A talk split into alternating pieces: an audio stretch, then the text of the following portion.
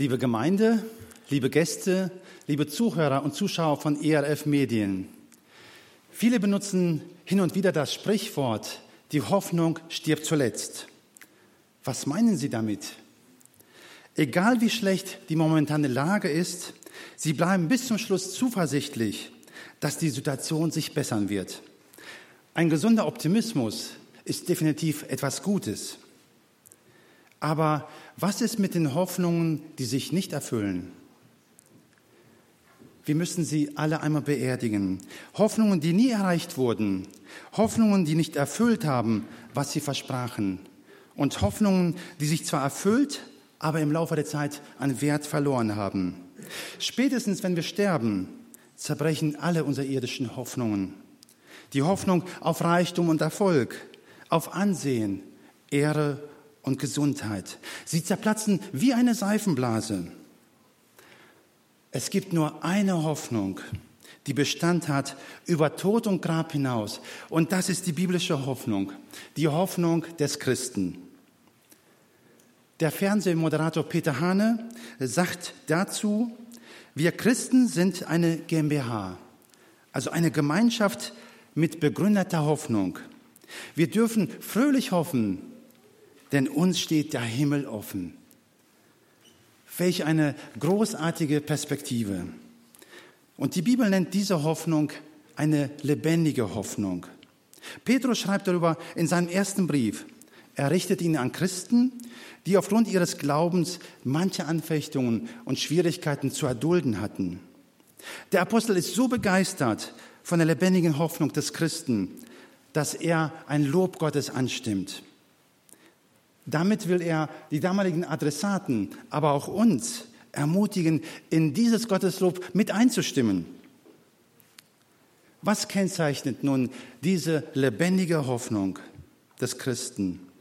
Erstens, sie gründet in der Auferstehung Jesu aus den Toten. In Kapitel 1, Vers 3 heißt es, Gott hat uns nach seiner großen Barmherzigkeit wiedergeboren zu einer lebendigen Hoffnung durch die Auferstehung Jesu Christi aus den Toten. Mit unserer Geburt befinden wir Menschen uns auch auf der Straße der Hoffnungslosigkeit. Paulus beschreibt dies einmal im Brief an die Epheser mit den Worten, zu jener Zeit, das heißt früher, wart ihr ohne Christus, Ihr hattet keine Hoffnung und wart ohne Gott in der Welt. Aufgrund der Sünde gehen wir Menschen hoffnungslos dem sicheren Gericht Gottes entgegen. Keiner kann vor dem heiligen und gerechten Gott bestehen. Doch aufgrund von Gottes großem Erbarmen hat er uns die Möglichkeit zu neuem Leben geschenkt. Dieses Geschenk gründet in dem Kreuzestod und der Auferstehung Jesu. Wer an ihn als den auferstandenen Retter glaubt, hat ewiges Leben und damit die lebendige Hoffnung. Um nochmal auf Petrus zurückzukommen, er sagt, wir sind wiedergeboren zu einer lebendigen Hoffnung durch die Auferstehung Jesu Christi aus den Toten. Die feste Grundlage ist die Auferstehung Jesu. Das heißt, alle unsere Hoffnung, unser Glaube und unsere Zukunft gründen einzig und allein in der Auferstehung Jesu Christi. Wenn Jesus nicht auferstanden wäre, dann wäre alles, wirklich alles umsonst. Das heißt, die Auferstehung Jesu ist Dreh- und Angelpunkt der Hoffnung. Und entsprechend lesen wir auch im ersten Korintherbrief in Kapitel 15, wenn wir allein in diesem Leben auf Christus Hoffnung haben, so sind wir die elendsten von allen Menschen. Nun aber ist Christus aus den Toten auferweckt. Unsere Zuversicht ist so gewiss und sicher wie die Tatsache, dass Jesus lebt. Und das hat Konsequenzen für unser Leben. Lassen Sie uns diese Hoffnung erfassen und dann auch festhalten. Wie können wir das machen? Paulus schreibt an seinen Mitarbeiter Timotheus, halte im Gedächtnis Jesus Christus, auferweckt aus den Toten.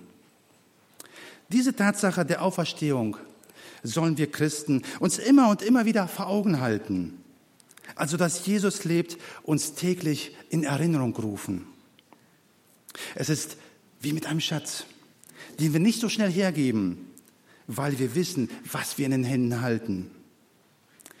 Die lebendige Hoffnung des Christen gründet in der Auferstehung Jesu. Das ist unser sicheres Fundament.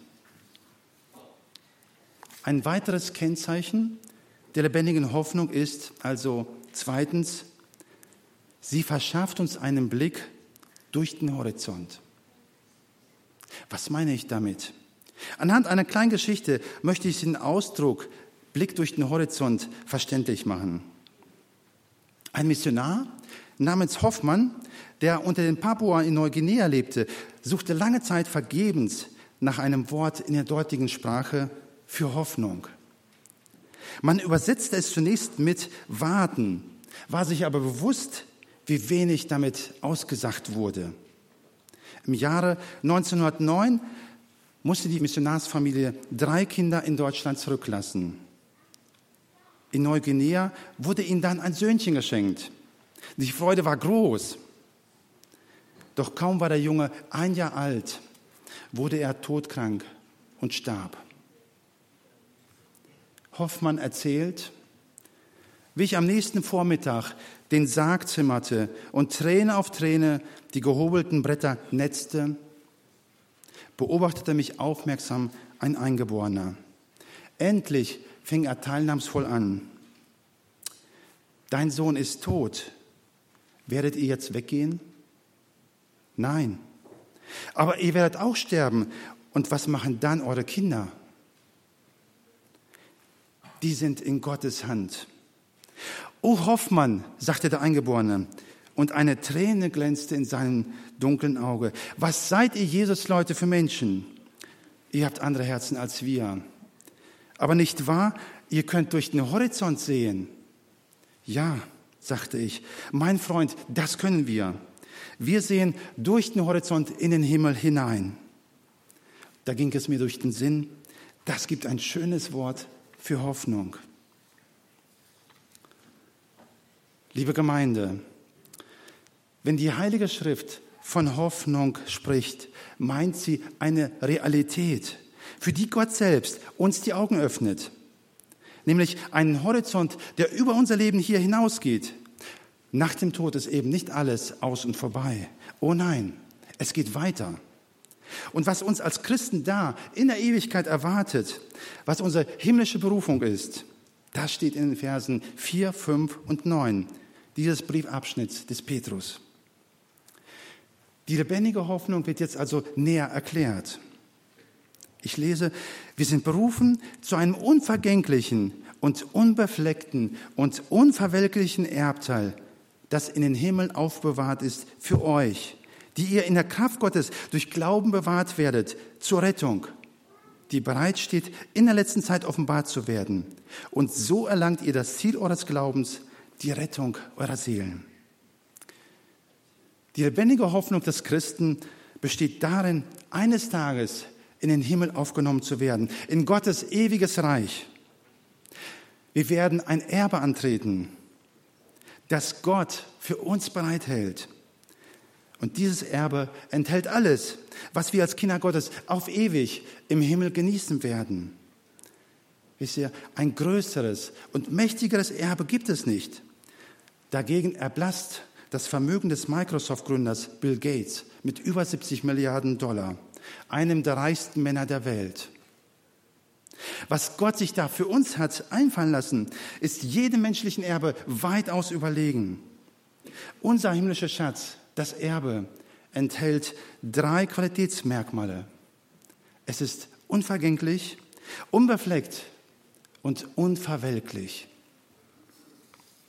Das bedeutet, dass es niemals vergeht, sondern dem Gläubigen immer erhalten bleibt. Auch gibt es dort keine Erbstreitigkeiten mehr, denn Gott teilt das Erbe in der ewigen Herrlichkeit in seiner Gerechtigkeit zu.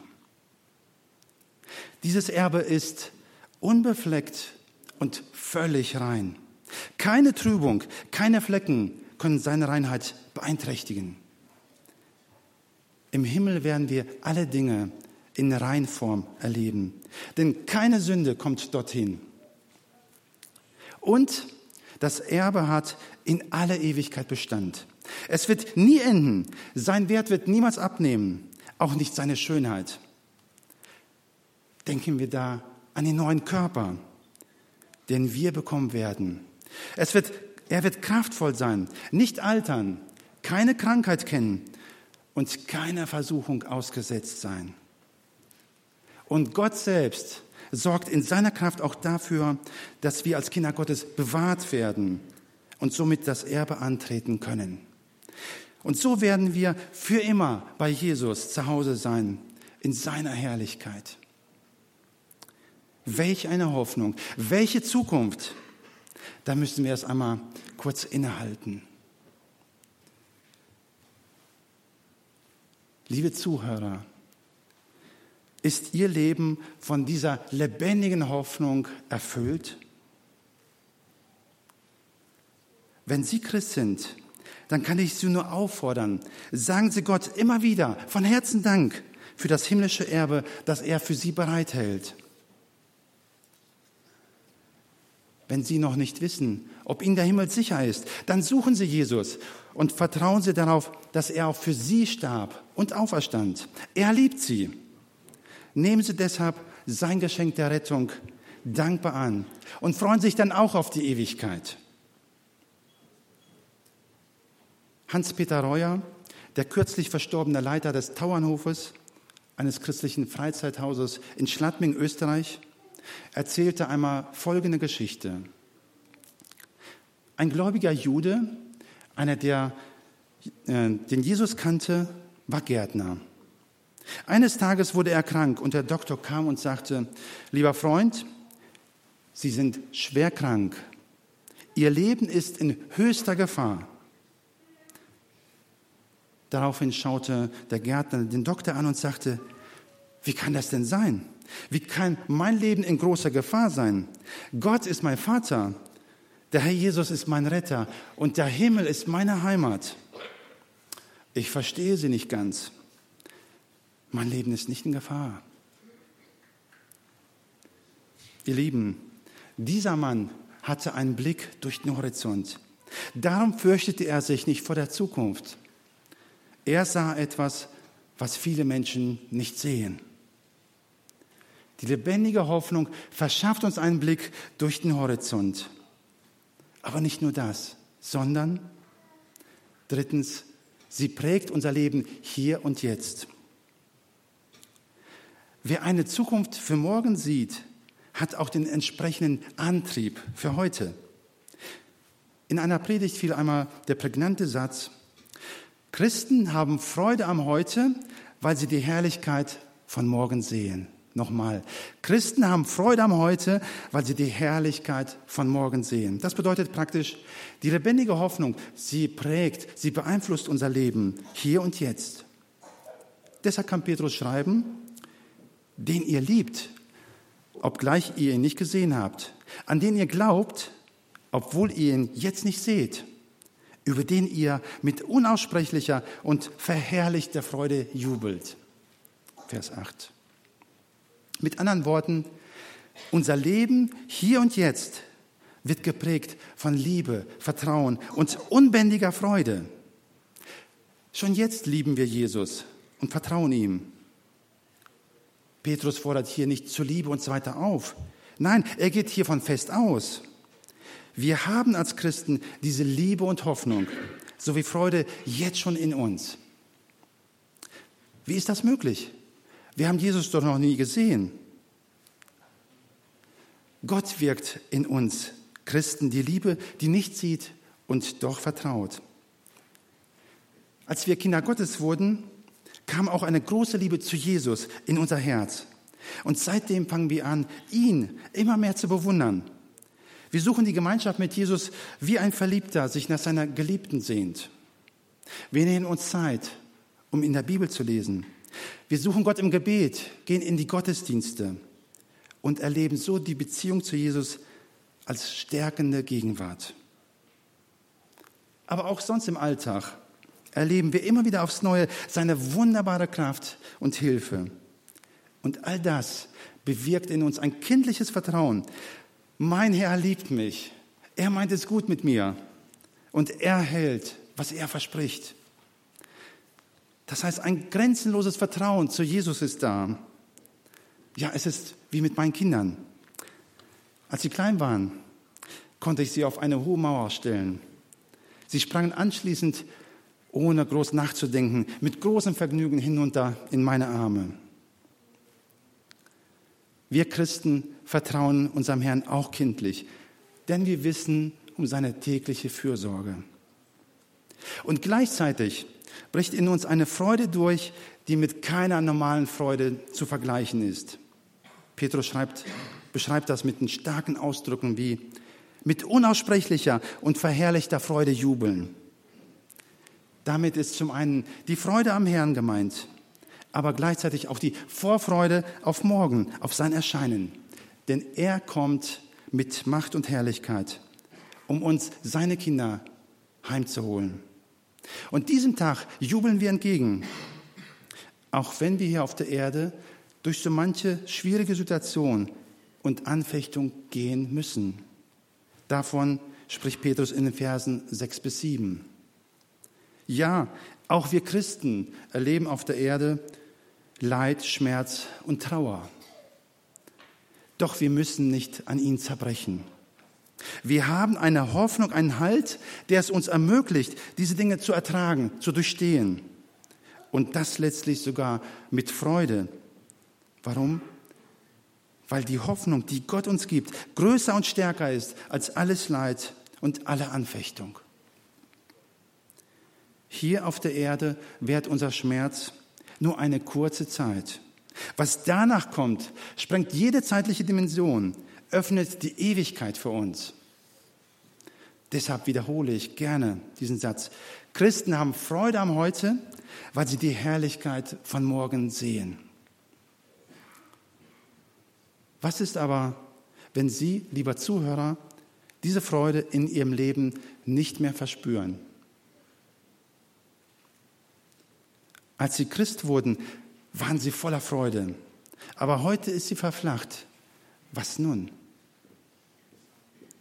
Ich möchte Ihnen gerne ein Bibelwort aus Nehemiah 18 sagen.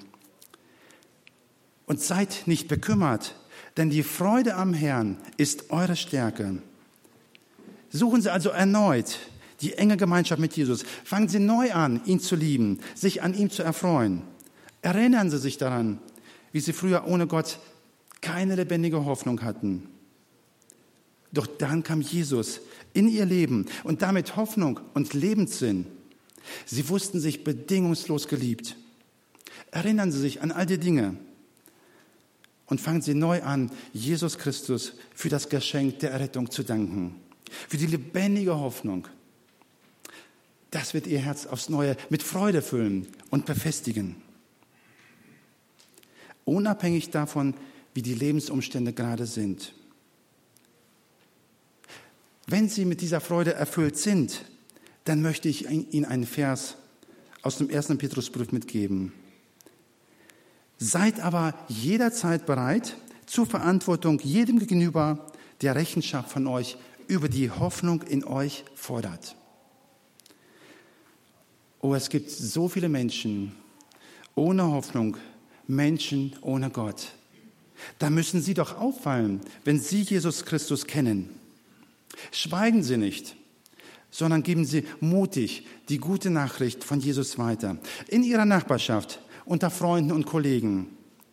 Da, wo Sie sich befinden, geben Sie Hoffnung weiter. Liebe Gemeinde, heute ging es um das Thema die lebendige Hoffnung des Christen. Wir haben als erstes gesehen, dass sie in der Auferstehung Jesu aus den Toten gründet. Das ist unser sicheres Fundament. Weil Jesus lebt, darum gibt es Hoffnung. Ein weiteres Kennzeichen der lebendigen Hoffnung ist, sie verschafft uns einen Blick durch den Horizont. Wir wissen um unser ewiges Erbe. Es ist sicher für uns aufbewahrt im Himmel. Und drittens, die lebendige Hoffnung prägt unser Leben hier und jetzt. Unser Leben ist durch Jesus Christus von Liebe, Vertrauen und Freude gekennzeichnet. auch inmitten von Leid. Lebendige Hoffnung steckt an. Deshalb dürfen wir Christen auch hoffnungsvoll leben und auch unseren Mitmenschen Mut machen, mit Jesus Christus zukunftsgerichtet zu leben. Möge der Herr uns Gnade schenken, dass unser Leben von dieser lebendigen Hoffnung erfüllt wird. Amen.